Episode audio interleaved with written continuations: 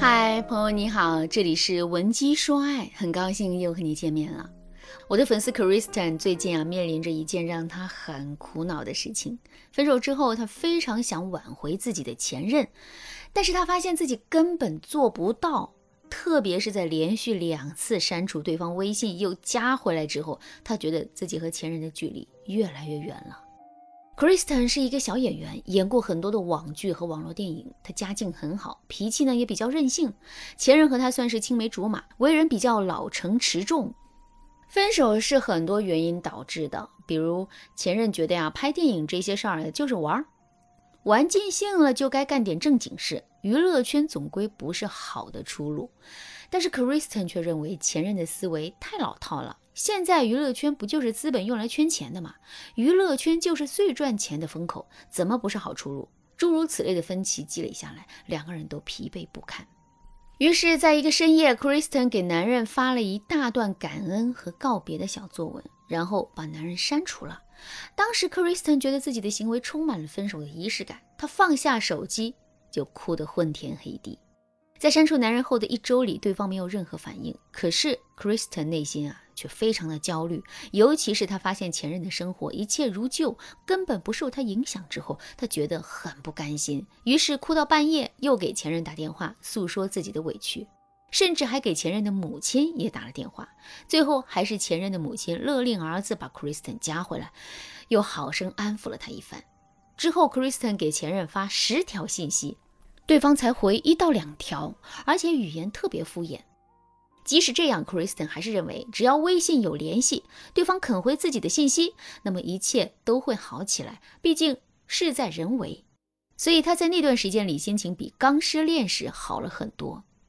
但时间一长，Kristen 就发现自己的情绪被前任控制了，因为对方回复语气冷淡点，他就茶饭不思；对方稍微多一点关心，他就激动兴奋。Kristen 反思了一下，他觉得呀，自己这样一个有钱有颜的女神，应该有尊严、有自信，这样被别人牵着鼻子走，也太不像话了。于是啊，他一冲动，又主动把前任删除了。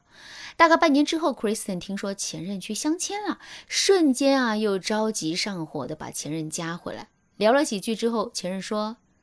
你知道吗？你越这样，我越觉得我们分手是正确的选择。和你分开之后，我公司步入了正轨，生活一帆风顺。你呢？心思全放在打探我的生活上。虽然你在外面总说我是渣男，但你知道吗？你这样放不下我，不是和我过不去，是和你自己过不去。前任的这一句话，把 Kristen 的怨恨、骄傲、纠结全部击碎了。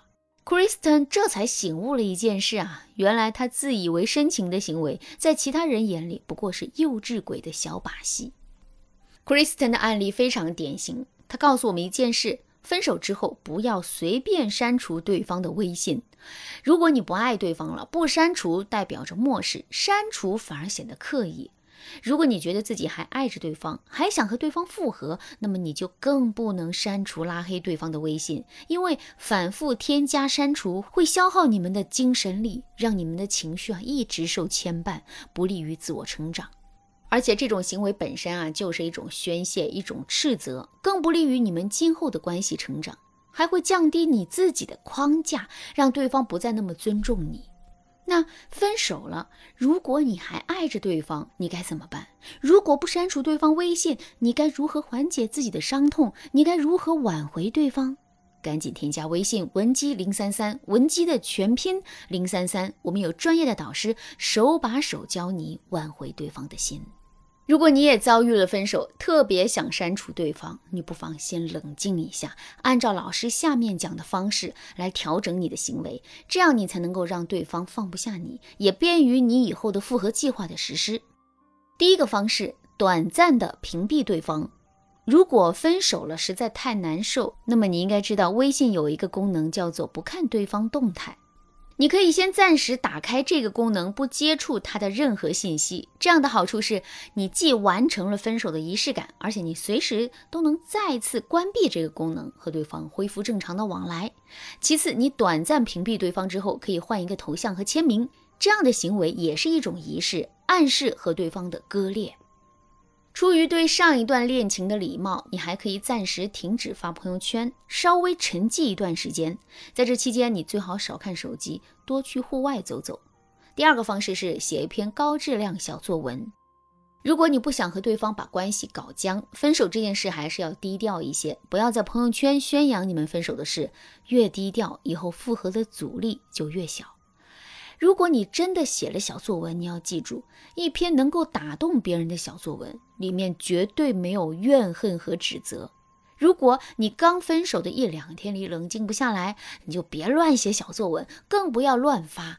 等情绪稍微冷静一些，你的小作文要这样写：第一，你的小作文可以包括你的委屈、你的困惑、你的反思。但是一定不要忘记写你们相处的甜甜细节，以及你对岁月的感恩。第二，小作文最后你要附带这么一句话：我祝愿你在今后的日子里能够想着我的好，因为我不知道这个世界上真爱你的女子有多少个，但请你记住，我是真的爱过你，你是唯一一个让我幻想和你白头到老的人。今后我们就用你喜欢的方式相处吧。分手了，我还是欣赏你的稳重和有分寸。希望你今后依旧是我的良师益友。小作文嘛，目的是引发对方愧疚、同情、遗憾的情绪，千万不要写成一封讨伐书。如果当初 Kristen 这样做，那么不仅男人会更尊重她，心里还会惦记、感念她一两分，而不是彻底像个看客一样把 Kristen 的行为啊看作一场拙劣的表演。第三个方式，促进双方关系正常化。反复删除前任微信又添加对方，这一行为的本质是自我匮乏，说明你在感情方面缺乏安全感、独立感。如果你给前任留下了这个印象，如果前任刚好是一个理性、高质量的男人，那么你有可能会被他从潜在的择偶对象里清除出去。即使他表面上还是对你保持一定的礼貌，内心也不会像从前那样尊重你。所以啊，你一定要遵从老师说的前两条去做，这样你们的关系才能正常化。关系正常化需要有一个人先出来破冰。有哪些使用起来不尴尬、非常自然的破冰术呢？第一个破冰法，宣告恢复元气。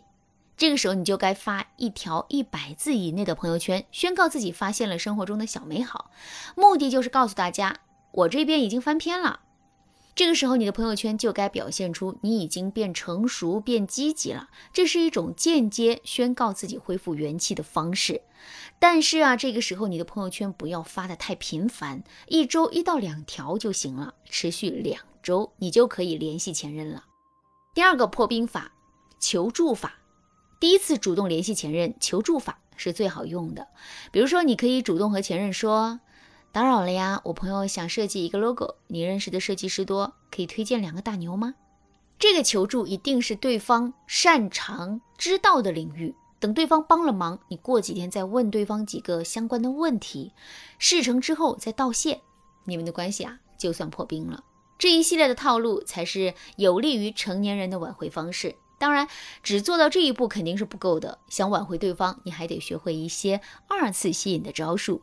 添加微信文姬零三三，文姬的全拼零三三，让导师来帮助你吧。还等什么呢？